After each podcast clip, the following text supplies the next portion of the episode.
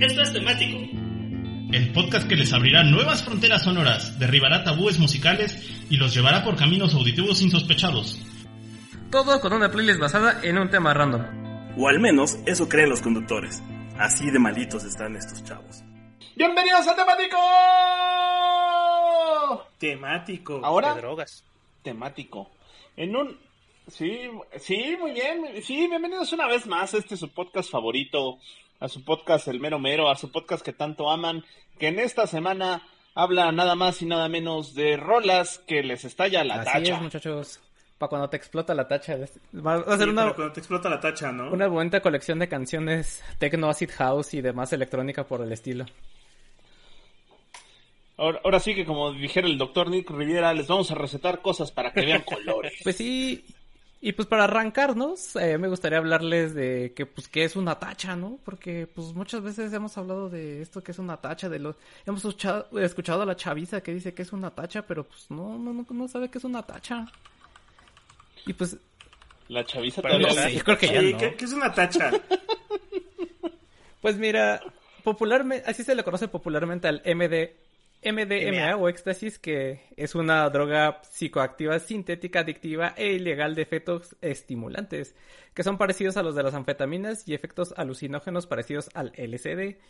Este compuesto fue sintetizado en 1912 por una farmacéutica alemana y se le concibió en un inicio para controlar hemorragias, ¿no? Pero eh, la tacha no, se, no solo se usa exclusivamente para referirse al éxtasis, sino que en realidad así se le conoce popularmente a cualquier pastilla que genera un efecto estimulante, la cual puede tener el ya mencionado MDMA o éxtasis, metafetamina, anfetamina o alguna otra sustancia psicoactiva con efecto similar, ¿no? O sea, para, para pronto es algo que te pone chido, ¿no? No necesariamente éxtasis.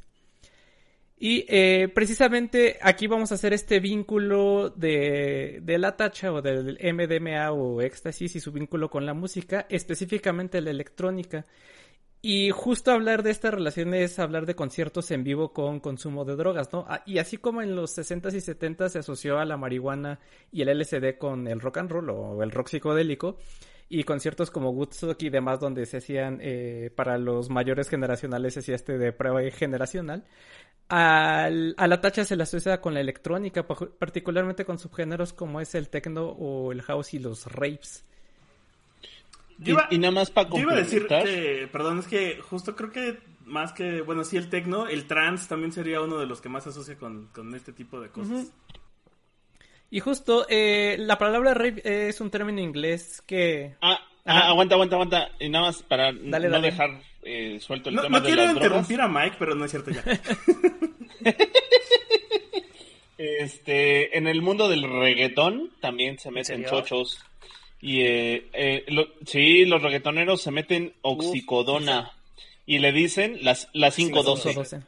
Así que cuando estén escuchando, cuando estén escuchando un reggaetón y digan las 512, es que se están metiendo. Justo es este vínculo, ¿no? Del que eh, vamos a hablar de que existe entre alguna droga y algún género musical, ¿no? De- o representante juvenil de ese género musical, ¿no? A finales de los ochentas, pues es este, eh, la tacha, bueno, el éxtasis y el, y el tecno, por decirlo de, o, bueno, por englobar este subgénero de electrónica, ¿no? Por llamarlo de alguna forma, porque ya ven, Pues mira, mira dice que hay Vic que son muchos géneros de la electrónica, ¿eh? Sí, Es- esto es como Buba cuando dice los camarones tiene muchos porque géneros. está el bassline, el bastard pop, el french house, El tribal. el funk, el No olvides funkstep, el el tribal. tribal. el chill out, el chill wave, el chip tune, El chilango. El chilango. el garage, el, el pico pop, El new minimal, el EDM, el IBM, el El synth pop. IBM, el IBM. Y el biribiri bam bam. Hay de todo. Hay de todo. Y pues justo para indagar en la palabra rave, porque también vamos a tener que hablar de los raves en algún momento y que mejor hacerlo que a esto, es este término... Es este mi término rave. inglés que significa algo así como delirar y tiene su raíz precisamente a finales de los 50 en Londres, donde se usaban para describir las fiestas eh, bohemias de la generación beatnik. Malditos Pero beatniks. después el sí, después el término el término se hizo popular entre la subcultura juvenil para referirse a cualquier fiesta salvaje en general o prácticamente cualquier fiesta clandestina. Entonces a eso se la llamaba raves.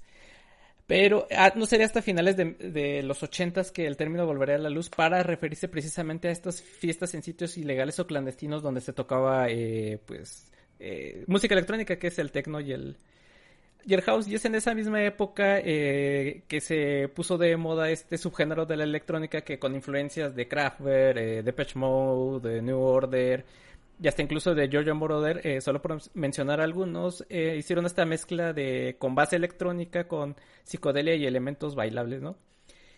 Y precisamente los conciertos de estos géneros tomaron al menos una parte de esta parte de los festivales de gusto que se hacían por, o de la onda hippie y de recontacto con la naturaleza que se hacían en, en lugares, eh, pues sí, en, en los campos, cerca de un río o cosas así, ¿no? En la mayoría de las veces. Y justo eh, lo que les comentaba, no me acuerdo si lo mencioné, bueno, ahorita hacíamos esta analogía de, por ejemplo, de con Woodstock.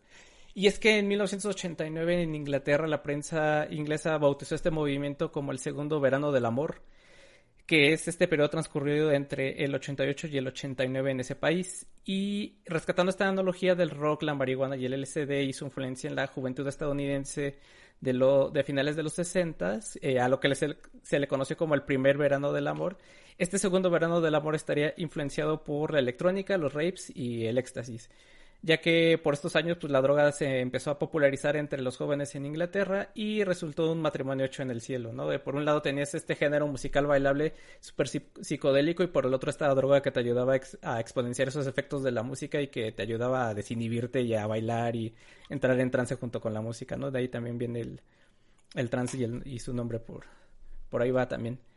Y justo este fenómeno de explotar o pegarte la tacha es ese momento cuando eh, para pronto te hace efecto la droga eh, y justo esta playlist va por allá, ¿no? De es un tributo a estos subgéneros de, de la electrónica, por eso es que estamos metiendo mucho acid house, mucho techno, mucho trance. Pudo haber sido No divina la gracias polvo blanco que encontré en el estacionamiento. Cu- cu- curiosamente, hace, hace unos ayeres, cuando tomé un curso de ser ¿A poco? DJ, DJ, eh, ¿Ibas a ser el DJ Moy? Sí, Boris, sí, ¿tú crees? Boris. Eh, decían que, o sea, ese, ese término de te explota la tacha, sí se, sí se utiliza musicalmente cuando estás mezclando, porque estás buscando como que eh, ti- mantienes Luego tu trepas, beat ¿no? y entonces eh, cambias, cambias Ajá. el beat y lo trepas, ¿no? Entonces, para que toda la gente haga...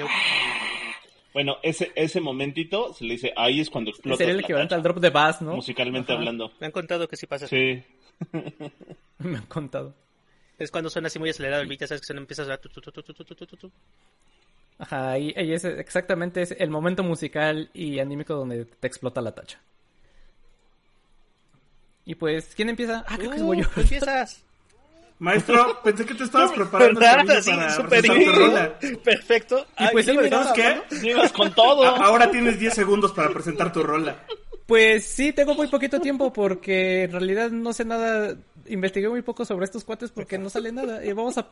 La primera rola de esta playlist va a ser precisamente La Tacha de Factor X.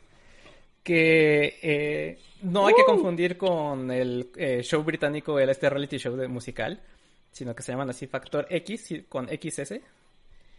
Eh, que al parecer eh, la fecha de esta canción del, del lanzamiento es como del 95 y la verdad no pude investigar mucho sobre el tema porque hay muy poca información y no se sabe qué onda con estos güeyes. Eh, lo poco que pude investigar es que está formado por Rick Silva, alias DJ Acme, DJ Loudness, Factor, etc. Nelly, que es la chica que canta, los DJ Mosco y DJ Taz. Eh, que fueron, eh, según estaba viendo en alguna página que no pudo verificar la fuente, que son iconos de la electrónica en los noventas estos cuates, y que sus más grandes éxitos son precisamente La Tacha, con las que fueron, su, fue su One Hit Wonder, y también tuvieron otras canciones como La Música Sube y Sueños de Amor. Y es curioso porque, según dicen a este cuate al Rick Silva, se le reconoce como uno de los promotores de los rapes en México y estas fiestas de antros underground electrónicos para emular un poco lo que estábamos platicando de lo que sucedía en otras partes del mundo. Y es así como con otros DJs crea estos eventos que les llama como la Noche de la Medusa, que era donde en los, estos antros ponían canciones eh, trans y les explotaba la tacha a medio mundo, ¿no? Justo en el 95 Rick Silva hace este concepto de Factor X y su One Hit Wonder de, de la tacha que fue la que los llevó a posicionarse en los número unos en la radio en México, que para ese entonces que una canción de este tipo estuviera sonando en la radio en México era rarísimo. Y que aparte los llevó de gira por todo el mundo participando en festivales más importantes de música electrónica, pero pues la verdad es que quién sabe que haya sido de estos cuates, ¿no? Eh, total que todo esto sirvió para que en México se popularizara el género y sobre todo lo de las tachas entre la chaviza que alcanzaría su punto cumbre en la cultura popular hasta el 98 con la telenovela Soñadoras, donde se mencionaba a, a precisamente la tacha como una de las causantes del degenere juvenil, ¿no? Y siempre que se hablaba de drogas El se hablaba de tachas. Exacto. Oye, no valdría la pena porque no está en la lista, según yo. eh, que creo, que creo que aquí es el momento en donde puedes mencionar que también viste, fuiste a haber puesto la de María Daniela y su sonido láser. Sí, para el eh, eh, de hecho me extrañó que nadie la haya puesto, porque también está, cuando estaba haciendo la investigación sobre esta canción me salió la canción de Daniel, de, de María Daniel y dije, ay, es cierto que también tiene una canción sobre la tacha. Pero pues, Pues no tiene una, no es sobre la tacha como tal, solo mencionan una parte que... Ajá, que se toma una aspirina que piensa que es una tacha. y es que esta canción de la tacha de Factor X sí tiene estos elementos que platicamos de corre, salta, grita, grita, no pare sin parar. Y, eh, eh, y yo la verdad la identifico mucho porque siento que Mike se reventaba con estas rolas en sus tardeadas, no sé por qué siento eso. Sí, como no, con, con esta y con la fiesta de espuma. Do you want the espuma? Uh. Justo- Y, y, con para, y ¿eh? Ay, sí. El silencio loco. Mira, Es que justo estaba hablando con una amiga que es un poquito más eh, mayor que yo en, en, en años, no, no en estatura. Que si está escuchando a nadie le mando un saludo. Eh, ella me platicaba que esta canción la bailaba mucho en sus tardeadas del, de la tacha. Co- Como dices tú, con fiestas de espuma Sí, y todo el sí. rollo. Un clásico de las tardeadas. Ya trajiste al muy joven, Sí. el que dice Chabelar. Sí. Me río de Janeiro. Y pues con eso pasamos con la siguiente canción. Mira, pero entonces nos dice Román en, en mi Facebook que Taz ahora vive en Cancún, si no se equivoca. Saludos Ah, a mi amigo. Farid, que le encanta el tecno. Y me mandó recomendaciones justo bien que buenas es- que no encontré en Spotify. Justo era lo que estaba viendo, que tanto DJ Taz como Mosco y eh, Rick Silva siguen ahí más o menos en la escena y siguen haciendo sus tocadas y siguen haciendo sus cosas, pero así como de este momento de Factor X como que no se sabe mucho. O sea, como fue su momento cumbre de brillar y ya después cada quien jaló por su lado. Pues según la internet, el, el Rick Silva sigue en activo. Y en pasivo también. Y, y, y hace beats en, en Mix, Mira, Mix Beat. Mira, está en el radio, mano. Y esos mix luego están buenos, ¿eh? Lo que nosotros no. sí, ¿eh? La neta es de que Vic se pone chido. ¿Quién lo diría? Mira qué padre. Bueno, voy. Voy. Pues nos vamos con esto a las, leja- a las tierras del lejano oriente porque incluso en este temático no vamos a dejar de ser unos malditos frikis otakus, Sobre todo tú. sobre todo yo. Vamos a poner a Kenichi. Kenichi es un DJ japonés, es de Sapporo, el mismo lugar donde la cerveza. Sapporo está muy al norte de es Japón y es una zona, zona montañosa y fría. Está, está bien fea esa cerveza. No, sabe chido. Víctor. Eh, nah, man, No es mala. Bueno, si te gusta Deja- la, fea la- si te gusta la corona, Dejamos pues hablar sí. al experto en el tema. Víctor. Víctor, deja hablar a Mike. Mike, ¿qué opinas? ¿Qué? Cerveza. Cerveza, Cerveza es buena cerveza. Y honorable. Cerveza es cerveza, no se le niega a nadie. Y yo confío más en alguien que prepara su propia cerveza. Y bueno, este, Kenichi, que pues tiene 21 discos en su haber. Ajá. Salud. Porque siempre dices eso. Pues nació en 1970 y empieza, pues hace discos desde 1993, inspirado en el de techno de Detroit. ¿Por qué también es que escuchar a Kenichi? Porque sale en algunos videojuegos como LSD, que es un videojuego que salió para PlayStation 1. Es un videojuego rarísimo. Lumines 2 para el PSP. Y Res, que está Ah. en muchas plataformas. Claro, claro. ¿A poco también es el de Lumines? Sí, es uno de los No que está, bueno, de los artistas que aparecen en Lumines. Tiene como una onda bien interesante trans, es bastante acidito, si me preguntan. Está muy chido, tiene otros seudónimos como Raging Sun y Yoga. Tristemente creo que no es el mismo Yoga, Yoga, yoga, que sale en yoga. Dantas Revolution. Como el de los los caballeros del Caballeros del Zodiaco. Y la cosa luego con el electrónico creo que es de las, o, o más bien el tecno y muchas partes de, sí, sí, de la electrónica, todavía es demasiado underground, ¿no? Y no encuentras mucha información y discos. Luego como son proyectos que cambian de nombre bastante seguido o que empiezan a hacer otros proyectos en paralelo, es bien difícil les llevar el track, ¿no? Pero dele una checada, afortunadamente Kenichi tiene bastante de su material en Spotify. Es, yo creo, una música que está buena para para animarte, para empezar a motivarte, para estar bailando un rato mientras trabajas, mientras esperas a que otros asuntos hagan efecto o lo que tengas que hacer. Entonces, denle, denle una super checada. También el nivel de producción es muy bueno. Muy, muy bueno. Y si les, gust- y si les gustan los puzzles, jueguen Lumines, Si les es gustan los gran jueguen puzzle. Lumines, es un gran puzzle. Pero Sí, es un Tetris 2.0 para pronto, pero... es como un Tetris. Lo van... Ajá, es como un Tetris 2.0, pero está muy bueno. Es que el creador de Lumines es muy fan de Tetris. Se nota. Tanto así que pues fue muy feliz cuando hizo Tetris Effect.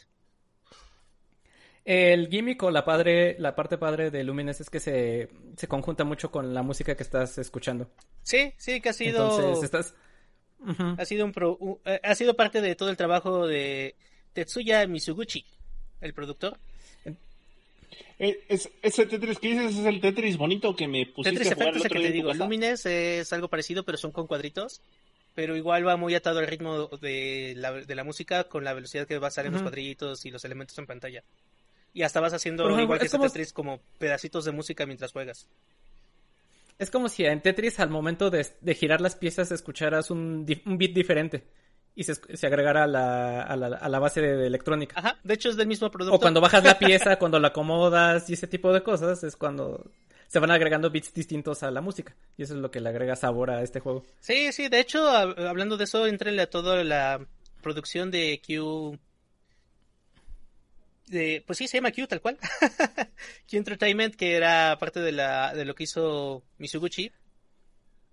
Y pues sí, re- o- revisen juegos como Tetris Effect, Child of Eden, Res, Lumines, Lumines Child of 2, Eden. Lumines 1, Meteos, Space Channel también. Space Channel está bien bueno. Videojuegos de Sí, cajitas sí. Space Channel 5. Space Channel 5 y Space Channel 5 Part 2.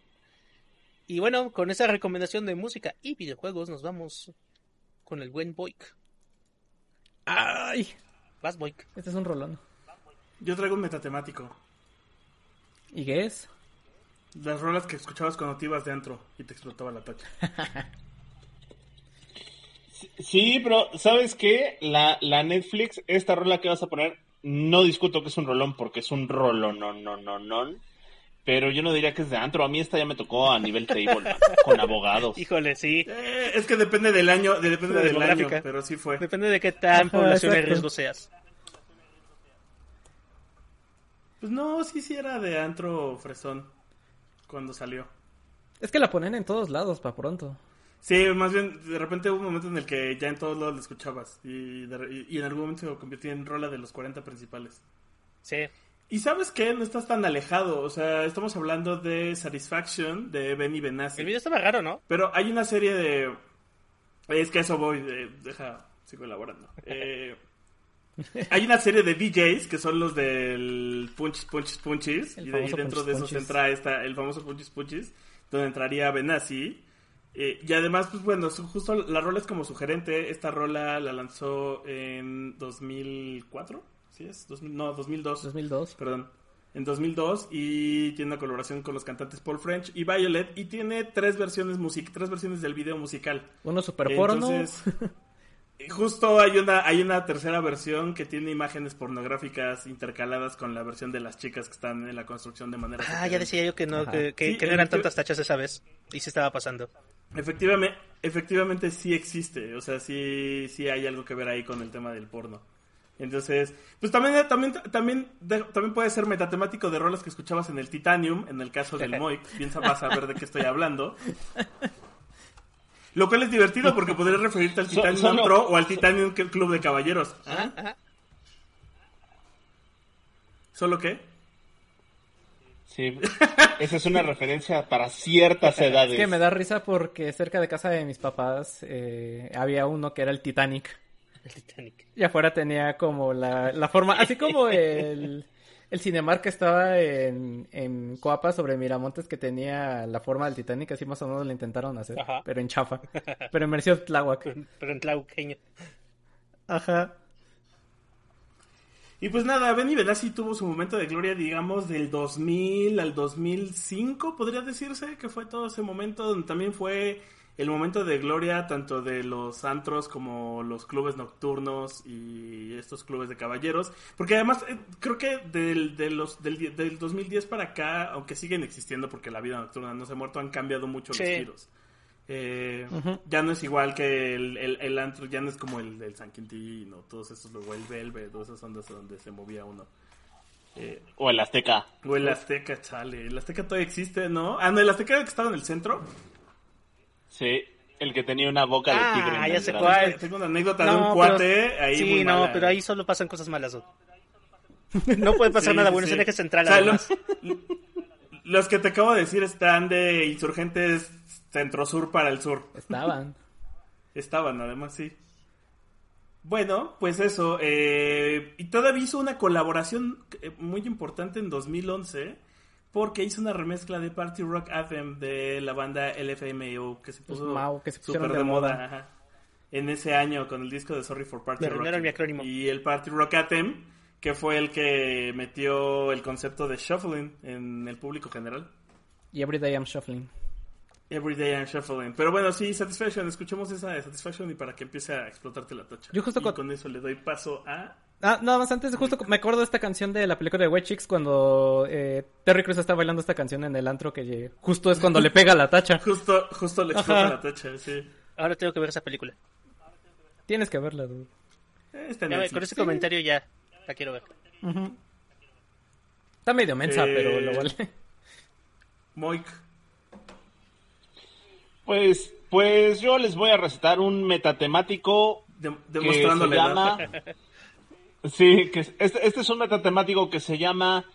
Los eh, tres grandes de la electrónica de finales de los 2000. La electrónica se acabó ese día del 2002. De los finales de Ah, los sí, de los 90, ¿no? 90. Los 90 se acabaron ese día del 2002. Sí, es, es, es como decir... Sí. ¿Por qué, por qué, sí, los, lo- por qué siempre los nos 90 metemos en broncas al decir los más grandes y eso? No sé. Porque somos mejores que Jesús. Bueno, este, este metatemático se, este metatemático se llama Tres calvos de finales de los Ah, por ahí 90. va. Tres Así tristes es. calvos. Y empezamos. Tres tristes, tres tristes calvos mezclaban tecno En en un un, tribal. congal. Ah, qué buen, qué buen nombre para el metatemático. Tres tristes calvos. Puedes ponerlo de título de en tu un disco de. DJ, por Déjalo, favor. Por favor, de título de disco.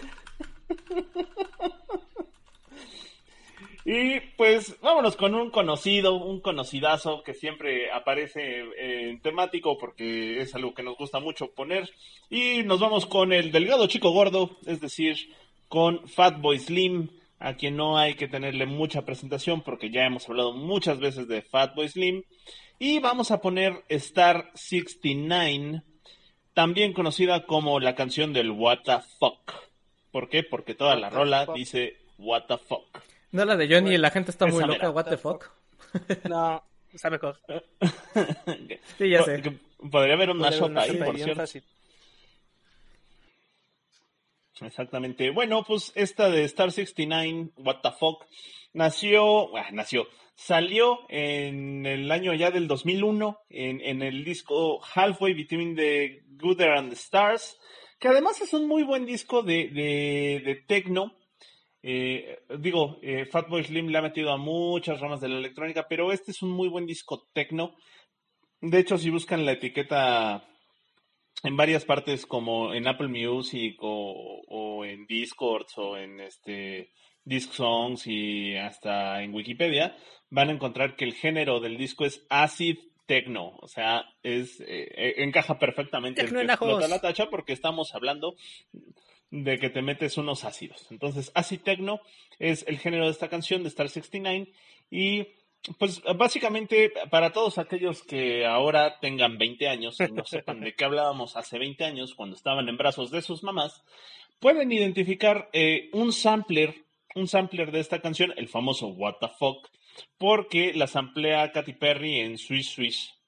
El, el What the Fuck, ese What the Fuck, no es de Katy Perry, amiguitos, es de Fatboy Que a su vez Slim. probablemente los amplió. Y pues no hay mucho.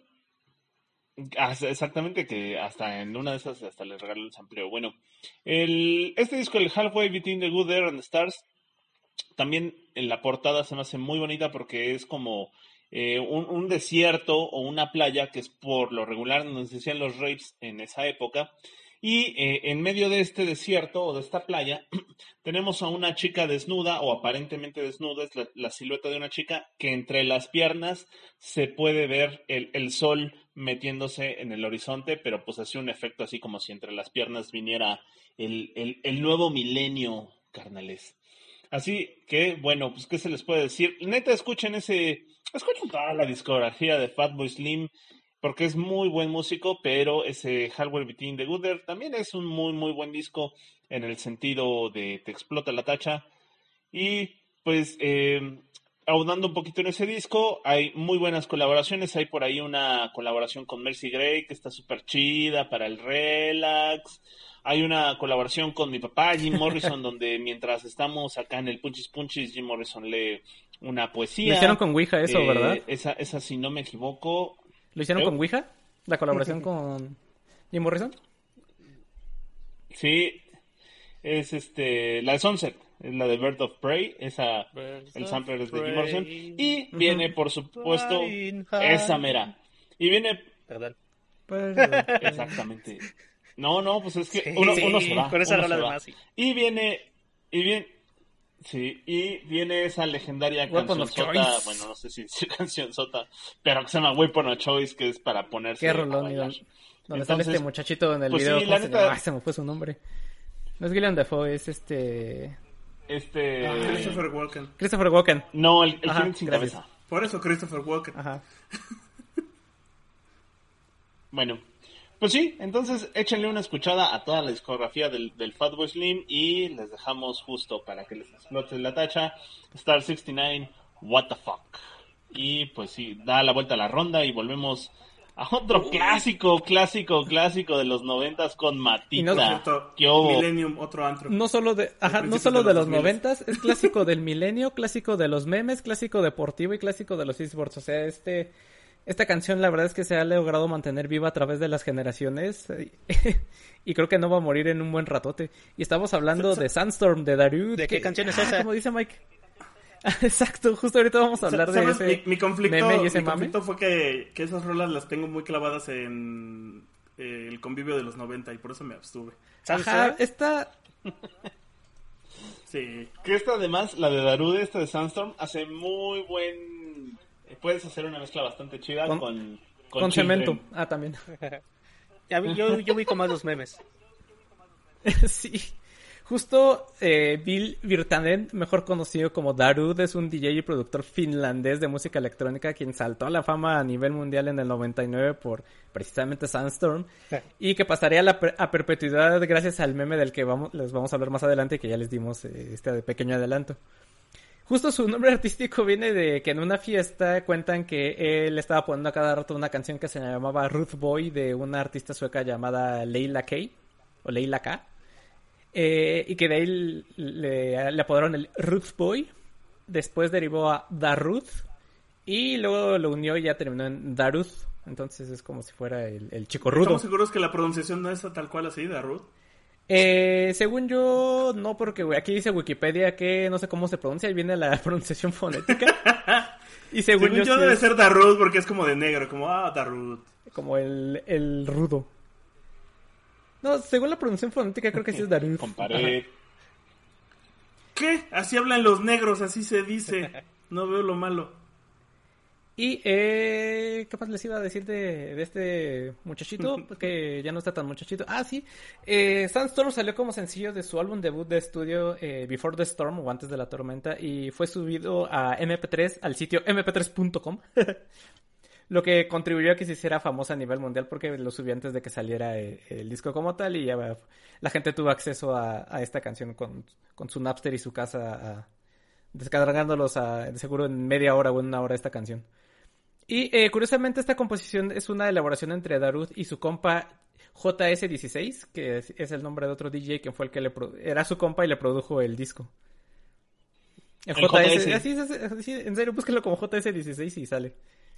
Eh, eh, Daruth ha dicho que la canción está inspirada en un sintetizador, el Roland JP8080, que justo es el que se usa en esta canción y que cuando lo enciendes aparece en la pantalla las palabras Sandstorm. No sé por qué, pero así aparece el- en el sintetizador.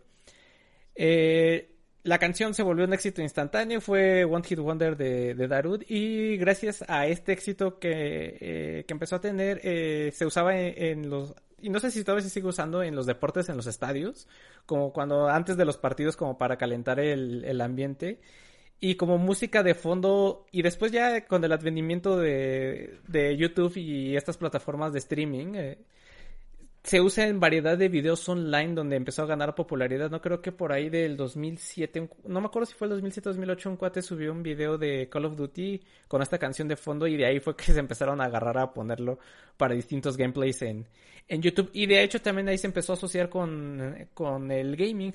Eh, de hecho también... Eh, está muy fuerte asociada esta canción con League of Legends, donde también eh, llegó a, sonar eh, eh, bastante e incluso está muy fuertemente vinculado con este popular juego de, de MOBA. Y justo en el 2015 le preguntaron a Darut sobre este mame. Ah, sí, justo, no les he hablado del meme, ya se me estaba pasando. para pronto, el meme es que si tú en algún eh, por ejemplo, en algún streaming o en algún eh, video en algún video de YouTube o en cualquier plataforma en los comentarios preguntas Oye, ¿qué canción es ¿Cuál es el nombre de esa canción? Ajá, o ¿cuál es esa canción? La canción que sale en minuto tal cual es. Automáticamente alguien te va a responder eh, Sandstorm de Darut. Ajá. sí. Y justo este fue como de estas bromas o troleos de internet que... Y esta broma recurrente que no se sabe de dónde salió ni a quién se le ocurrió. Y que no se traduce bien de la vida real. Te ven raro cuando lo haces. Ajá, y que no se... Exacto, y que es como el Rick Roll que en su momento también se hizo súper famoso, pero ya cayó en el olvido, pero me, atrevo a decir que eh, este meme de Darud llegó a trascender más que el Rick Roll, porque todavía si ves los comentarios en el video de YouTube de, de Samsung vas a encontrar referencias a este meme al respecto, e incluso en otras canciones que todavía están vigentes. Y lo que les iba a comentar es que le preguntaron a Darut que qué opinaba de esto al respecto en el 2015, porque imagínense, ya en el 2015 esto ya era tendencia. Eh, y él dijo que pues la verdad no le eh, mostraba, ¿no? Y que a raíz de esto lo han eh, invitado a participar en eventos de la comunidad gamer. y así que a fin de cuentas dice que pues le vale, ¿no? Que la gente sigue promoviendo su nombre y su canción, ya sea como un meme, un meme o una broma, y pues eso a fin de cuentas le, le beneficia a él.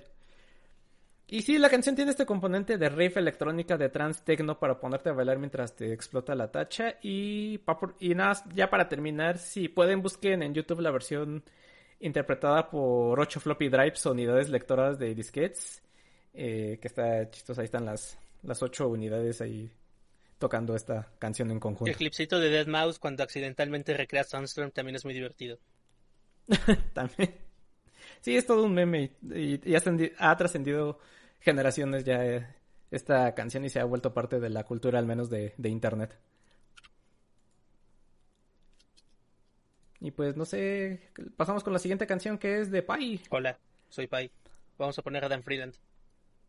Que nació... El que sigue. El que sigue, gracias. También es inglés, este, justo compatriota del chico gordo flaco. Eh, es un productor y DJ Está en, algún, un proyecto que se llama Freeland, así a secas, pero no es solo él, está con otro compañero DJ que se me olvidó. ¿Cómo se llama?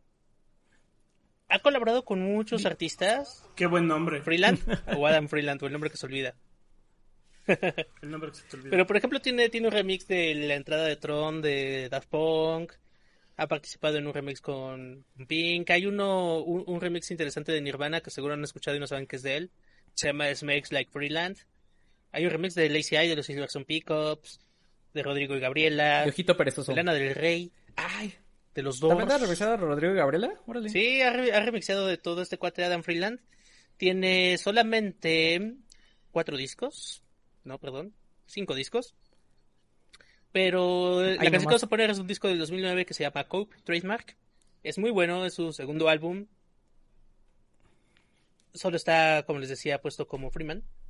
Y denle una checada. Alex Metric es el otro productor con el que participa. Ajá, sí. Gracias. Alex Metric ha hecho igual remixes para artistas como Daft Punk, Los Sisters of Sisters, Gorillaz, Phoenix. Ha sido productor para, para Freeland, para Snow Patrol, para Vichy, productor de Vichy. Y... y muy variado su repertorio desde eh, finales de Britpop hasta electrónica. Sí, sí, sí, sí, la verdad es de que pasa esto con los productores, ¿no? Que luego tienen carreras interesantes en el mundo de la electrónica y haciendo remixes y son como muchas veces sus proyectos de diversión porque pues a lo que se dedican normalmente es a producir. Y ese Algún es día hay el que caso, hacer ¿no? algún... Hay Hay que hacer un temático de productores olvidados, o sea, de esos productores que son tan famosos. ¿Quién le hubiera dicho que los productores se dedican a producir? ¿Verdad? Y no hacer DJ. Tenemos hemos a- hablado Aunque- de eso la semana pasada, este, que la mayoría de los que se dedican al electrónico suelen ser personas que musicalmente hablando tienen un chingo de tablas. Sí, sí, y están sí. tablas. Y bueno, Debemos hacer este temático de productores que están en el olvido, que son muy buenos, pero que a todos se nos olvida que como están ahí presentes. Ajá. Bueno, Watch Big. Incluso Mark Ronson, yo Garbage, creo ¿no? que también entraría ahí. Ah, y sabes, deberíamos hacer solo un temático dedicado este al cuate de los Beastie Boys. ¿Cómo se llama? ¿A Eric, no, Eric. Eric, el, el apellido. No, Adam, ¿no? Adam pero Rauch no, era el no, chido. a- Al, que los produjo. Eric Rubin. Ah, Eric Rubin, sí, no. Espérenlo próximamente. Eric Rubin no de era el Eric Rubin, ajá. Ajá, güey. No es El esposo de Andrea Legarreta. ¿Cómo era el otro entonces? Rick Eric Rubin. Rubin, gracias. Eric Rubin. Sí, que también produjo de Mars Volta y Nirvana. Ajá, deberíamos hacer uno de Eric Rubin. Pero sí, ¿eh? Temático de, temático Estaría de bueno. productores. Pero sí, este. Rubin, ya hasta me corrigieron en todos lados. Gracias, porque siempre me equivoco. Ese es el déficit de atención. Y bueno, escuchen nada Freeland. la Esta canción se llama We Want Your Soul. Es un mensaje bien abajo del sistema. Está bien interesante. Denle una checada. Los amplios están buenos. Adam Freeland también tiene una canción en res. es mi metatemático de artistas que conocí por videojuegos. Por res. Y que algunos a veces, Y y que algunos Res. escuché en vivo, aunque creo que solo fue Freeland el que me tocó escuchar. Pero bueno, denle a Adam Freeland, denle una revisada, está bien buena su música. Y con eso nos vamos al siguiente. Boik, tu turno. ¿Saben? Eh, cuando, cuando llegó la época de, del 2000 al 2010, hablando justo de esta etapa de las tardeadas y los antros y todo esto, existía el término de el baile, el baile la, la- la morra básica que tenía el baile de soy etérea e inalcanzable, que es cuando cerraban los ojitos y subían las manos. Exacto, como está haciendo Mateo ahorita. Y esta rola, esta rola era una de las imprescindibles porque justo su coro era donde empezabas a sentirte etéreo e inalcanzable. Eh, Eh, no, paréntesis para referencia, busquen ese video de la Campu Jackson, de Carmen Campuzano, donde dice que se siente mágica etérea e inalcanzable para que entiendan de lo que estamos hablando. Sí, sí, sí. Hacen el, el bailecito de... De olerte la axila. ¿De qué? De, de, de- de- sí, de, de, de tubo este inflable Ándale. en agencia de Ándale, más o menos, pero en forma lenta. O sea, como de, de, de hada mágica etérea. Eh, y esta rola es eh, The Sound of San Francisco de Global DJs. Ahora, las siguientes dos bandas que vienen es banda que escuchaste en el antro, banda que escuchaste en el Club de Caballeros o banda que escuchaste en una tocada electrónica de una tardeada pintada de, ba- de barda. Ah, yo pensé O sea, que de Universal esas- Stereo. No, no, no, porque estas sí son ya, o sea, puede ser o algo muy fino o puede ser algo muy chaca. Eh, y esta, esta rola pues es, es mezclada por Global DJs, que es un trío de músicos austriacos, DJ Taylor, DJ Mikkel y Flow, que después de hecho Flow fue sustituido por Rafael Jesús Ávila Magaña. Ándale. Y, y básicamente tienen dos eh, hits grandes, que es The Sound of San Francisco, que es, es una versión del hit del 67 llamado San, San Francisco, Be Sure to Wear Flowers in Your Hair, Ajá. que creo que alguna vez pusiste tú, Matita. Sí, en algún momento creo que la De- pusimos. Sí, de Scott McKenzie, y que va muy de la mano con El Verano del Amor. Ajá, justo que lo que estábamos hace rato. Y también tienen otra canción que fue muy famosa, que es una reversión de What a Feeling de Irene Cara, esta canción famosa por... What a feeling, tu, tu, tu, tu. Sí, Rolón Exacto. también. Por ahí te- tienen también un, un, un sencillo de Don't Stop Me Now, pero pues no pegó como estos dos. Y The Sound of San Francisco tiene, tiene samples de la canción California Dreaming de The Mamas and the, Papas y de esta canción San Francisco. Y como les decía, justo el coro que usan es este coro de la canción de San Francisco y ahí es donde empieza el momento donde te, te, estalla la tacha, pero no de una manera explosiva de entras en un rush, sino como que ya estás en, ya- tú ya estás en otro plano trascendental, ya estás encontrando el significado de la vida y ahí es donde eh, empiezas a ver que, tus, que, que los colores huelen y que la música, y, que la música tiene colores. Que tus zapatos te están hablando. Y que tus zapatos están brillando y te, te están hablando. Eh, y ya con eso, la verdad es que de San Francisco sí es una rola que, que, ubico muy bien en ese momento, ese otro momento donde puedes tallar la tacha y entrar en otra fase de, de, la vida. Muy, muy al estilo de las animaciones de, The Midnight Gospel. Ándale, sí, The Midnight Gospel es como No, no, no haga The Midnight Gospel en drogas. Por favor, no lo hagan. no cometan el error que yo. No lo hagan. O háganlo. Mientras, o jueguen. No, está un poco este, confuso, la neta. ¿eh? La neta está un poco confuso de Midnight Gospel. The Midnight Gospel es confuso hasta sobrio. Sí, pero sobrio fue como, ok, y no fue un. ¿ah? Pero bueno, ese es el consejo que nos desviamos del tema. Sigue Moik. Pues siguiendo con esto de tres tristes calvos mezclaban música tecno en un congal, Vámonos con otro calvo, otro calvo famoso y bastante puesto en este, otro cliente frecuente en este podcast que se llama Moby. Eh, ¿sabes, cuál es mi bronca con Moby? Eh, ¿Ves este término de o vives el tiempo suficiente para ser un héroe y mueres o continúas vivo para convertirte en un villano? ¿Se convirtió en un villano? No, no, no, pues, discrepo, discrepo. no se convirtió en un villano. No, eh, creo que no conocen la historia. Y si discrepas por eso, me preocupas, pero se, se, volvió bastante creepy cuando salió a relucir que acosaba a esta. a la actriz que hizo en Star Wars en episodio. ¿En serio? La que también sale en Thor. Ajá, Natalie Portman. ¿La actriz que hizo Star Wars? A Natalie Portman la invitó dos, tres veces y luego empezó a decir que eran novios y pues la neta ella dijo, güey, solo eras un dude raro que era 10 años mayor que yo y que quería tocarme de forma extraña. Ajá, yo estaba pensando que era un villano Porque el güey empezó... No, güey, el güey inventó toda una historia en su mente de que ellos tuvieron una relación y entonces, esto pasó hace dos años. ¿En serio? Hace un año, dos. Y ella salió a decir, güey, no, nunca tuvimos nada, tú eras un güey que me doblaba la edad y que pues me invitaba a su casa y, era raro, ¿sabes? Híjole. Y también le quería doblar otra cosa. Ajá, güey. Entonces ahí se me rompe un poco el corazón electrónico. Ah. Qué triste. Oye, pero... Pero puedes hablar de él, Mike, perdón. Me ofende que no hayas hecho este comentario antes de decir que en la sección Fíjate, Pati, ¿qué? Fíjate, Pati, ¿qué? ¿No les pasa que cuando sale alguien que le hace de doble de Moby en una serie o película, por un momento se quedan dudando si sí es Moby? Sí, hay muchos, También sale uno en Community. Sí. Yo pensé que ibas a hablar Pensé que ibas a hablar de este pique que se traía con Eminem en esas épocas. Ah, no. Esa parte. Lo guarda para otro episodio. es, esa es otra cosa. pues nada, sí, como justo Moby no tiene. No es necesario que lo presentemos tanto porque también ya hemos hablado varias veces de él.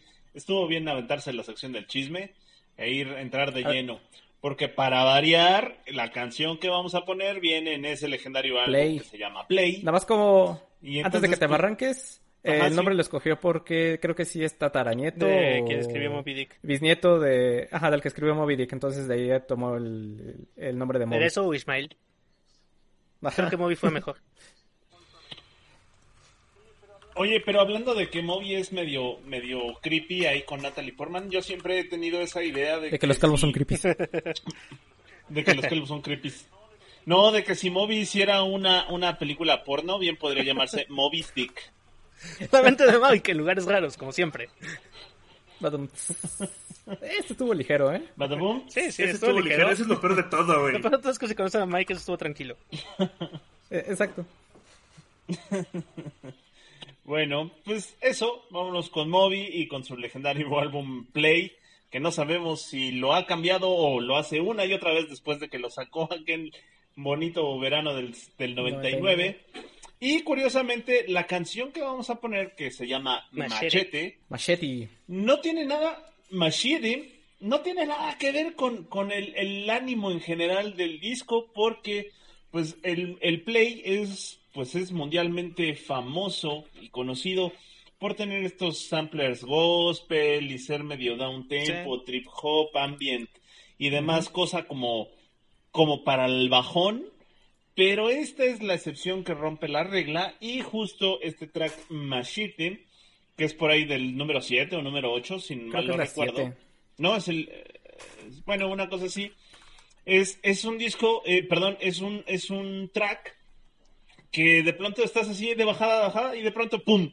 Está el madrazo, beats hasta arriba, este, sonidos como si estuvieras en un túnel, gritos, eh, mucha percusión, y así Ah, se es- va, así se va, eh, voces, voces distorsionadas, y Es la- eh, aquí justo el efecto... Es el track eh, 9 y justo lo que comentas es que está en el 7 está Body Rock, que es esta canción súper rockerísima, por decirlo de alguna forma.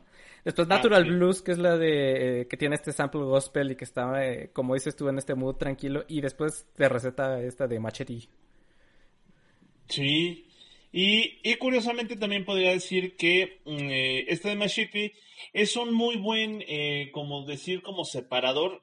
Digo, eh, eh, eh, eventualmente el disco después salió en LP, ¿no? No sé si esta es el- la canción en donde haga el, corte, el vinil, pero cuando salió en CD el, disco por primera vez, sí se puede notar que todas, todas las famosas es- están de la 1 a la 9, de, la 1 a la 8. Luego entra esta que es como un, crack así súper, súper súper ácido. Y después de la 10 en adelante, hasta que, hasta que acaba el disco, volvemos a este mood tranquilo y con samples ambientales, pero ya no son las rolas famosas o ya no son tan famosas como la de la primer parte del disco, ¿no? Entonces, sí podríamos decir que este es como, como que el quiebre intermedio del disco. Y en cuanto a, en cuanto a explotar la tacha, es, es muy chistoso porque se puede decir que explota la tacha eh, como en dos sentidos. En primer sentido es que cuando estás escuchando el disco de manera continua, eh, te lo estás aventando en línea, es- todos son de un mood muy relajado, muy prendido, muy buena onda, y de revienta machete y es en otro beat completamente distinto, y vuelves a bajar a- al, al mood eh, leve, leve, tranquilo, etéreo, pero, eh, y, y en el segundo, en el segundo sentido, es que justo Machete empieza con los beats hasta arriba y cómo se hace el quiebra en la canción es justo al revés. Estás con el beat hasta arriba y la tacha explota cuando de pronto hay ese puente de calma en la canción, ¿no? Entonces, pues, por eso, por eso vale la pena ponerlo y mencionarlo en este temático de te explota la tacha. Pues vamos con lo que sigue, que nos vamos con... Un clasicazo. Uy. Pero no sé cómo con sentirme nunca ante esa con- canción. con- Ni yo. Y pues ya habíamos hablado de esta canción porque ya la habíamos puesto, pero no importa, vamos a volver a poner porque es un rolón y no podíamos creo que hablar de este movimiento del techno sin poner esta canción. Y, creo que en su momento también ya hablamos en otras ocasiones que justo podemos hablar de esta historia del trance y del techno y que podemos tender una línea que va desde New Order y Blue Monday desde el, en el 83, eh, donde están las raíces de, este, de estos subgéneros de la electrónica, hasta su momento cumbre, que es precisamente Born Sleepy en el 96, que es la canción que vamos a, a poner de Underworld. Y así, ajá, y así como New Order es una síntesis de lo que era la música electrónica hasta ese momento, para mí eh, Born Sleepy es especialmente la versión Nux, que ahorita vamos a hablar de esta versión, es la síntesis de lo que era la electrónica a mediados de los 90, ¿no? Y que fue este como, no sé si llamarlo parteaguas, pero sí esta cúspide de lo que se estaba sonando en ese momento y de lo que estaba de, de moda o lo que después se empezó a poner de, de moda. Y pues nada más para eh, comentarles, Underworld es esta banda británica de música electrónica y que están formado por Carl Hyde y Rick Smith, que han estado juntos desde 1980 y que eh, inspirados por Kraftwerk eh, se formaron bajo este movimiento del techno de los que ya les comentaba del de la segunda eh, segundo verano del amor del cual ya hablamos y que sería hasta el 96 que alcanzarían la fama internacional gracias a su aparición, como bien dice Cyrax, en el soundtrack de la película Trainspotting con dos canciones, Dark and Long Dark Train Mix y este que es el Born Sleepy Nux, que es el de la canción que vamos a hablar y que es un rolón y ya se me anda cayendo el micrófono nomás por eso. Del Eh, ¿por qué decimos-. Sí. ¿Y por qué decimos que es la versión Nux? Eh, la versión original de Born Sleep es una versión instrumental de casi 9 minutos que Underworld lanzaría como sencillo en el 95 y en ese mismo sencillo el lado B sería la versión Born Sleepy Nux que es la versión más movida, con más punch, porque la otra es más tranquila, y con letra, porque eh, la original es eh, totalmente De instrumental. hecho, es raro que una rola de, aparecería de Underworld tenga letra. Sí. Y ahorita les voy a hablar de, de la letra. Eh, aparecería en el soundtrack de la popular película Trainspotting de Danny Boyle en el 96 y que justo aparece en la escena final. Lo que pues, eh, contribuyó a que ganara eh, notoriedad la, tanto la canción como la, como la banda. Eh, desde ese entonces, esta canción ha aparecido en sin fin de álbumes compilatorios, en mashups, ha sido remixada mil y un veces. en el 2004 fue votada por la revista Mixmag como la cuarta mejor canción dance. y Pitchfork la puso como la canción número 31 en su lista de mejores canciones de la década de los noventas. Eh, y también The Guardian la llamó junto con Setting Son de los Chemical Brothers, de los cuales también vamos a hablar en. Hablamos más el pasado, además. Y también hablamos del segmento pasado. lo catalogaron como el sencillo más experimental y sonoramente extremo de los noventas. Ahí nada más para que se den un camón y justo lo para recalcar esta importancia que les eh, decía de esta canción dentro del, del género. Eh, Underworld ha dicho que el ritmo fuerte y despiadado que tiene esta canción, así como la letra eh, más que cantada, que es gritada, la hicieron como a manera de broma. Eh, justo lo que comentas, Eric, ¿no? Porque pues era, no es común que una canción de Underworld tenga eh, letra. Y justo lo que comentaban de la letra de la canción es que pretendían que sonara como un diálogo interno de un alcohólico. No entiendo el mega mega white. De ahí, exacto, de ahí que si no le entienden a lo que dice la letra, pues ya saben por qué. Solo sé que era como un lápiz labial ella. Ajá. y el chico, la cosa mega mega blanca y no, tantas cosas más y gritando. Ajá. Y eh, Born Sleepy es el nombre de un gargo de carreras a quien la banda le apostó y ganó. Entonces, como en homenaje a él, por eso le pusieron así la canción. y por otro lado, la parte de Nux, que es N-U-X-X, eh, estuvo inspirado en la falla de una computadora con la que estaban trabajando durante las sesiones de grabación y que agregó esa extensión a los nombres de los archivos que habían estado usando. Entonces era Board Sleepy, Nux y de ahí se le... Se le quedó. La extensión del archivo y de ahí se le quedó. como matita.exe. Y pues, ándale. Como yo.exe. Yo, o como yo.jpg. cuenta.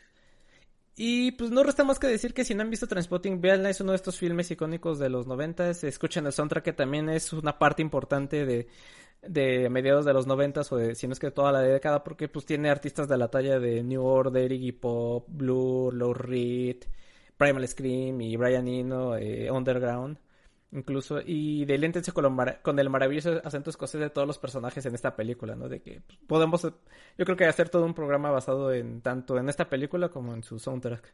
Podemos hacer, podemos hacer un temático de soundtracks de películas escocesas.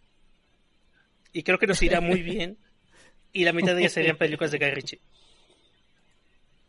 Y no sé. Sí, además tendría muy buena música. Y no sé qué tenga que comentar Moik, porque siempre tiene, Moik tiene comentarios sobre Trainspotting. Vean Trainspotting. Pues no, no, nada, en realidad es, es justo eso. Eh, es un. Esta de Born Sleeping Nooks es el himno el himno que, que, cierra esto, digo, ya no nos vamos a meter en discusiones bizantinas, pero sí, sí, sí es un himno que cierra una época por completo y eh, que al cerrar esta época, tanto musicalmente como culturalmente hablando, se ve bastante reflejado con el final de la película Transporting. Es como que todo macha, como que es esa, esa sensación que se tenía con esa canción, con esa imagen de, del cine, pues es, es, como que el cambio, ¿no? Y, y en Trainspotting lo dice, todo cambia, las drogas cambian, la música cambia, ¿no? Choose life. Entonces, eh, eso. Escoja la vida. No voy a volver a caer en esa discusión. no, yo sí, a ver, dale. no, ya la, ya la tuvimos en el de los 90, ahí no se murió el género. es, que ahorita no dijimos que se murió. Solo dijimos que alcanzó su punto máximo y que de ahí también fue una tendencia a partir de la cual se empezó a hacer eh, este movimiento más como... Inserte meme del pájaro loco, sí, sí, ya la chingada. es como Street Fighter 2, pues, que no mató al género, pero sí contribuyó a... Eh, no sé, Mata. Bueno, vas por Voy a discutir Street Fighter con Mata durante la siguiente hora, prepárense. Va. Se le pone algo de café para largo. No, no es cierto. Vamos a hablar de, de otra vez una, de un proyecto japonés llamado Youyuka. Es un proyecto de Big Beat. La tuya. Son de Tokio. Está formado por Takeshi Isogai y Tsuyoshi Suzuki. Eh, tienen siete discos en su haber como proyecto en conjunto. Pues no hay mucho que decir. Creo que es de lo más reciente que estamos poniendo en este temático. es raro que yo ponga la, la, canción más nueva en el asunto, ¿no? Oye, Est- sí, estadísticamente. Porque esta... Sí, siempre ese lugar lo, lo apaña Víctor. Ajá, y eso viene de un EP que salió en el año de 2015, ¿eh? que se llama Filter Rock, que es una, es una rola bastante buena. Según esto es Goa Trans, pero o sea, justo como lo decía Matita, el trans es buenísimo para cuando te estalla la tacha. Tiene mucho que ver. Salió el 21 de diciembre del 2015 el EP, viene como con 4 o 5 remixes de la misma canción, porque es unos EPs de electrónica. Aunque hay unos que están bien interesantes, por ejemplo, hay un remix de Shakauko de Infected Mushroom que viene con una versión tocada en vivo por una banda medio a capela y con tambores tribales y demás. Está bien interesante. De hecho, los, los sencillos de Ajá. electrónica luego traen cosas bien, bien, bien, bien, bien divertidas. Pero bueno, volviendo al tema, pues escuchen a Yuyuka. Ah, bueno, y de esto, este proyecto, como les decía, está en una parte por Tsuyoshi Suzuki, que es un internacional y aclamado DJ y productor de Tokio, que estudió en la Universidad de Arte, pues estudió cine. No pregunten por qué, por qué hace música electrónica, pero es muy bueno. Y se mudó a Londres en el supongo. 92. Y esto es interesante, ¿no? Porque varios de los artistas, al menos de muchos de los que he escuchado de techno, normalmente pasa eso que son personas que viajan mucho y como que están en esos momentos en lugares donde la electrónica está pegando y luego se llevan a su país de origen pues toda, toda esa influencia y lo combinan con sus propios estilos locales y sacar cosas bien interesantes. Creo que es algo que ha pasado pues en varios lugares, ¿no? Como en Israel, en Asia, en México incluso, donde pues sí, la electrónica siempre termina agarrando varios de estos elementos pues de la zona, ¿no? Y también es un poco folclórico y distinto comparado tal vez con al menos lo que tengo en la cabeza de productores ingleses, donde es más una tarea de remezclado, pero no sé si también es parte de que las remezclas de lo que para ellos es la cultura local, pues es medio cultura global para todos, ¿no? Pues sí, en parte. Y en, en Qué parte por internet. comentario. ¿Qué, qué colonial mi complementario? Pero justo creo que es lo que hace muy diferente luego como la electrónica de, de otras regiones. Porque, pues si escuchas algo de electrónico mexicano con elementos mexicanos y demás, como la primera rueda que puso Matita, pues tiene como su saborcito, ¿no? Si escuchas música electrónica japonesa, tiene, normalmente tiende a tener sonidos a veces de, de instrumentos asiáticos, o música muy tranquila, que es muy a la par como con el ambiente que se está viviendo allá. Y si escuchas electrónica inglesa y gringa, es mucho sampleo de cosas que, pues, encuentras la referencia, ¿no? A, a la película, a, como decía hace rato Jim Morrison, con Fatboy Slim, Ujú. que, digo, como para todos, justo como decías en mi colonialista comentario, pues se nos hace no tan sorprendente tal vez, o no tan raro, a que si escuchas tribal. ¿Sabes? o sea, y creo que va un poquito, Pues, un poquito por ahí la idea luego. Pues a fin de cuentas el tribal también tenía levantos eh, norteños. Exacto, se exacto, exacto, exacto. En el norte del país el género. Ajá, y esa es como esta mezcla, ¿no? De, del elemento local, que normalmente es Ajá. perenne en la música electrónica, y que también hace que sea... El interesante, tribal es género de aquí, ¿no? ¿Mm? El tribal es género de Sí. aquí. Se nació acá. Este, yo creo que depende también mucho de del tipo de subgénero, porque Sí. hay una corriente muy grande que viene de Países Bajos Oh, sí. dentro del electrónico. O sea, los grandes productores de música electrónica no son necesariamente o ingleses o americanos. Pues todo el Eurodance, por ejemplo, Todo que se dio en los países escandinavos. ajá. Por ejemplo, de- O los, o los rusos Sí. que meten unos beats bien O el ponchados. Tijuana que suena machín. el Tijuana Sound Machine. También tiene como El Tijuana. Son Machine lo mató el IMS. Pero sí, estaba, está bueno. Y bueno, y pues por otra parte también está en este proyecto Takeshi Isogai, como les decía, que igual es, eh, pues él por separado hace más como psychedelic trance y electrónica experimental. Y bueno, los dos como Yoyuka, pues, ¿qué creen? También salen en Res. que a su vez Res está... El, el título del juego está basado en una canción de Underworld. Entonces, ajá, sí, hay una canción de Underworld que se llama no es muy buena. Y, y es justo lo que también quería agregar al comentario de Matita de no sé cómo sentirme con, con Born Sleepy. Es muy buena canción, me ver. gusta mucho, pero creo que es de lo menos representativo de Underworld. Como dentro de Tal toda vez. su discografía. Creo que cositas como Res o Juanita o todos los 20.000 discos que tienen está interesante. Pero sí, también la cosa con Underworld es que es muy, muy progresivo y tiene canciones larguísimas. Pero Underworld está bien chido. Escuchen. Pues justo Underworld. podemos volver a podemos volver a entrar a esta discusión de que no siempre la canción más famosa de un artista, de una banda Ajá. o de algún proyecto no es la que más representa toda su carrera. Sí, sí, creo que, creo que Underworld le quita mucho de la representatividad de con, con Burn Sleepy. Que es muy buena canción, me encanta Burn Sleepy Nooks. Creo que es muy, muy chida, pero si piensan que así va a ser todo Underworld, no. Sí, exacto. Y bueno, y con eso nos... Nada más para, para muestra, pues escúchense el recopilatorio que está en Spotify de Underworld, eh, que recopila todas las canciones famosas de, de Underworld y sin ninguna, ninguna como, como Born Sleepy, para bien o para mal, como comentas. Sí, las demás este canciones pues sí tienen como un mismo estilo, por ponerlo de alguna manera, y Burn Sleepy destaca por ser una cosa distinta. Distinta, distinta. Justo. Y bueno, también a- a- agregando a Underworld, y el, el año pasado empezaron a hacer una serie que se llama de pues de lanzamientos de música que se llamaba Drift to No y lo que estaban haciendo es que cada semana sacaban algo diferente. Estuvo bueno, estuvo durando un ratito.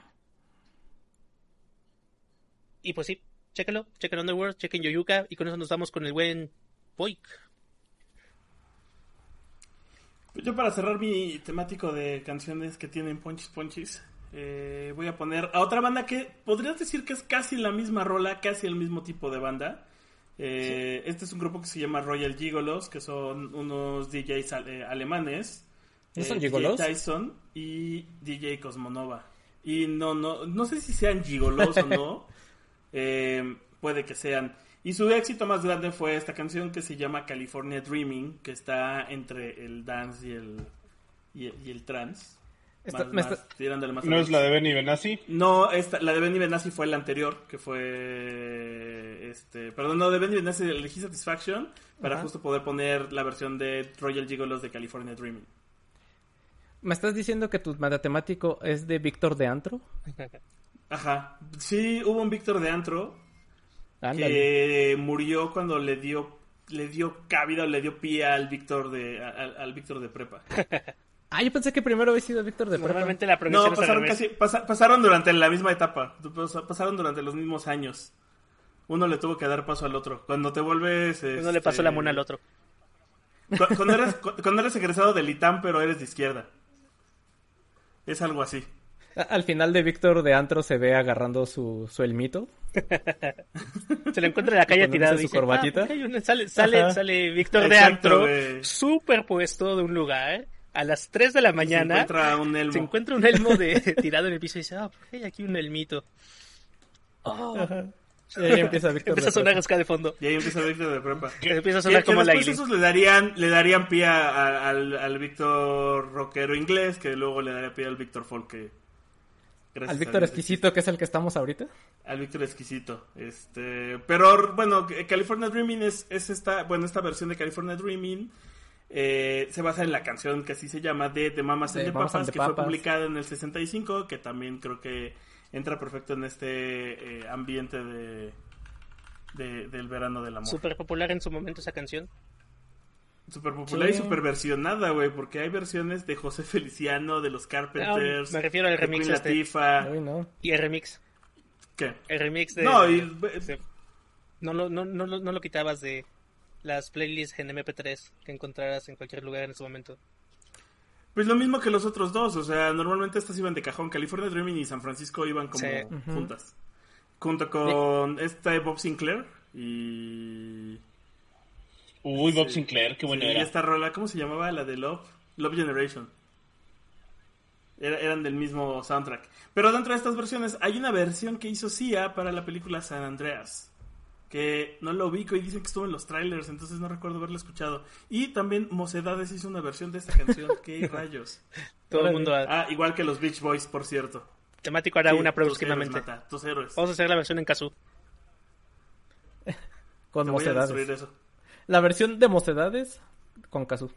Aparte tengo un Kazoo mágico que Sí, desaparece. Uh, Nadie te está viendo. no de ustedes, Sí, pero sí mi California gente. Dreaming fue...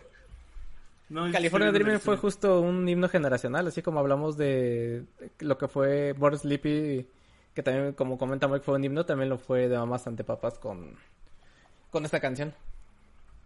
Cuando creías que todo era Lindy Rosa y luego te enteras de sus historias detrás y era como, ¿qué Sí, no ¿En serio? todos ellos? Pues Sí, ya lo hablamos alguna vez, tanto Ajá, de Papas vez. como los Carpenters. ¿Cuál era el estudio al que iban a meterse drogas y meterse cosas por Todos lados. el sin esquinas?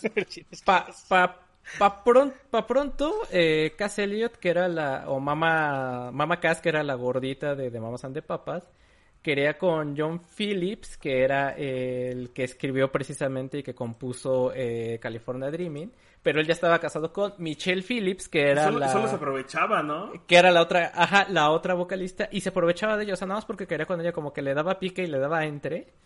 Y dicen que esa depresión de que jamás poder tener a, a, a John Phillips llevó a que Mama Cass se suicidara. Ándale. Sí, sí. Por ahí o sea, uno, uno ve esa época, justo usted está pensando que ¿No ves estas bandas y escuchas estas canciones y piensas Ajá. que todo era como helado y dulces, güey. O sea, incluso en los 80 también ves muchas rolas y muchas bandas y dices, ay, güey, todo era como más soso y más inocente. Y ya cuando te enteras de las historias es como de qué mierda con la gente de esa época. No sé. No, pero nunca nada, nada es, nada es inocente, ni en los 60. Pero cuando eres niño y, te 80s. muestran el cine y algunas de las rolas que sonaban, el- el- lo que te transmiten era como de, ah, sí. Bueno, pero eso sigue chido, güey". pasando, ¿no? En la música súper popular. Ay, a ver, Sí. esperen, no, se- eh, Cass Elliot no se murió, de- no se suicidó, pero, o sea, sí llevaba un estilo de vida ¿no? muy, ajá, muy cabrón, donde su sobrepeso prácticamente provocó que tuviera un ataque al corazón. Y es que, precisamente, creo que una de esas, John Phillips le dijo así de que, ay, pues tú estás muy gorda, ¿no? Nunca nadie te va a hacer caso, nadie te va a pelar, ¿no? Ni quien te pele. Pues más o menos lo que le pasó a esta, a la de los Carpenters, que esa, esa sí se Sí. murió porque se, se llevó al límite de tengo que estar flaca, güey. Y la otra cosa con John Phillips es que pronto indujo a su hija en el, eh, en el mundo de las drogas y del eh, y de la pedo no de la pedofilia no del incesto Espérate. pa pronto ajá Hablamos de, creo que fue en el de Papás Malos, ¿no? Donde mencionamos esto. sí creo que sí Sí, Justo. sí, sí. Siempre hay algo un así papá malo. pero ya hablamos de Pero De bueno, todo el dramón. yo- con eso yo cierro mi segmento y le damos pie a Mike para que termine. para que se caiga En los próximos Pues- 10 minutos de preferencia, porfa. Sí, sí sale, sí sale, carnal, sí sale. Este, pues nada, vámonos con otros también eh, clientes frecuentes en este bonito podcast, en esta bonita transmisión, que son los Chemical Brothers, los que mi hermanos, los, Los que mi hermanos, químicos para los que mi carnales, cerrando este metatemático de tres tristes calvos mezclaban tecno en un congal. Y ustedes podrán decir, pero ¿cómo es que es posible? Los Chemical Tenían. Brothers tenían cabello. Eh, sí, amigos, es, eso fue hace 20 años. Si hoy ustedes ven una foto reciente de Tom Rowlands, que era justo el que tenía la mata larga hace 20 años, hoy, hoy es uno más del club de los pollitos desplumados. Así que, pues no vamos a darle muchas vueltas tanto a los Chemical Brothers, que también ya hemos hablado mucho de ellos. Gran, gran banda de, Inglaterra que nos dio grandes canciones de música electrónica con grandes colaboraciones con gente como Noel Gallagher, ya lo, lo hablábamos el episodio pasado, con gente de los eh, Flaming Lips, con gente de New Order y con muchas, muchas personas más que eh, con Richard Ashcroft, o sea, han, han tenido colaboraciones con, con medio mundo y siempre han salido grandes cosas talentosas. Para cerrar, para cerrar este episodio, vámonos con una de las grandes canciones de Te explota la tacha, que es nada más y nada menos que The Private Psychedelic Reel. Y como buena canción que te explota la tacha, dura nueve minutotes con 22 segundos. Ay, nomás, para que estés en el pleno viaje al- en- eh, con altura, ¿no? Este es viaje en, super, en jet supersónico. Y pues eh, esta canción vendría en el, en el segundo álbum, en el segundo álbum de los Chemical Brothers, el Dig Your Own Hole, el Cava tu, el Cava tu propia tumba, Escarba tu propio hoyo, ahí como lo quieran interpretar ustedes. Y pues es, es uno de los, de los sencillos que saliera, me parece que fue el segundo, el tercer, fue- bueno, de los cuatro o cinco sencillos de ese disco del Dig Your Own Hole, eh, Pri- Private Psychedelic Reel fue uno de esos sencillos y Además, si ustedes lo conseguían en formato sencillo. En formato MP3. Eh, imagínense, en, no en formato MP3 como te lo repartías con los puentes. Pero si ustedes compraban esos CDs en formato sencillo, además, fue un sencillo que salió de manera limitada y que como lado B tenía una versión en vivo de Setting Sun. Pero imagínense, estamos hablando que los sencillos eran en CDs, entonces las canciones eran corridas y pues era un viajezote, mano, porque era el Private Psychedelic Grill con 9 minutos 22 segundos de puro pacheques y luego el Setting Sun en vivo que también tenía ahí una onda como de 10 minutos, ¿no? Entonces, básicamente estamos hablando como de un Tomorrow Never Knows actualizado con colorcitos, mucho punchis punchis y básicamente es como un viaje de puros 20 minutos, ¿no? El tiempo suficiente como para que la tacha te suba, te, explote, veas colores y te dé el bajón y le entres al monchis con un frutzi congelado. Entonces, pues eh, sin más preámbulos de, de Private Secretary Reel, que... Eh, entra en lo que muchos eh, críticos o personas estas que ponen etiquetas se llama el Big Beat. Pero ¿qué carajos es el Big Beat? Bueno, el Big Beat es una de esas muchas ramitas que tiene la electrónica que es el, punto intermedio entre el, el gran beat, que es el punto intermedio entre el acid house y el techno. O sea que para pronto van a ver puro punch punchis de colores. Y esto del Big Beat, que les digo, es, está muy interesante porque es el punto intermedio entre el Acid House y el Techno. El mismo nombre lo dice, Acid House es música house para tomarse con ácidos y el Techno, que ya hemos hablado en, este, en esta emisión, a lo largo de la emisión, que es el Techno. Eh, es el punto intermedio. ¿Y quiénes son exponentes de este subgénero de la electrónica? Pues la lista tiene puros nombres bastante interesantes, ¿no? Están evidentemente los Chemical Brothers, pero está de Prodigy, de quien ya hablamos la vez pasada, y es totalmente el sonido. Está Don Fatboy Slim, que ya hablamos de él. Están eh, grandes DJs como Crystal Method, como los Propeller Heads y Basement Jacks, Groove Armada y muchos más. Pero si, si se fijan todos estos son muy buenos nombres todos con canciones que de alguna u otra manera te explotan la tacha para que te salgas corriendo desnudo o para que veas colorcitos tratando de alcanzar las estrellas mientras te mueves como anuncio inflable en eh, concesionaria de pues, carros. Te, digo que justo en la cita que leía de Underworld del, periódico este de The Guardian, si no me equivoco, decían que Setting Sun y, y Underworld eran de las canciones prácticamente más cabronas de la electrónica de los 90. Y creo, Settingson justo la pusimos en el programa pasado cuando hablamos de cabronazos del Pop y pusimos a Noel Gallagher, que es esta canción que hacen en conjunto. Exactamente. Entonces, pues sin más ni más, vámonos con nueve minutotes de puros colores en punchis punchis con los Chemicarnales, que además Chemical viene también por referencias a las pastillas y los ácidos. Y bueno, los, ajá, decir Chemical Brothers es que somos eh, no solo hermanos en la música, sino también somos hermanos en los papeles, las, los, las pa pronto los carnales cricosos. Y demás cosas. Exactamente. Pues eh, muchas gracias por escucharnos. Síganos en nuestras redes, facebook.com diagonal temático. Escúchenos en Spotify. Aparte del podcast, hacemos las playlists de las que les hablamos. Si tienen una lanita que les sobra esta quincena, dónenos en nuestro Patreon. Y les mandamos, les mandamos saludos. Y quizás, y, ajá, les podemos armar playlists, les hacemos un concierto de kazoo, les podemos mandar saludos. Y si nos donan una buena lanita, hasta les mandamos imprimir tazas con nuestras caras. Pues, sin más ni más, escuchen todo el playlist que nos quedó bien bueno. Y nos solemos luego. Nos solemos luego. Bye. Bye. Hasta luego.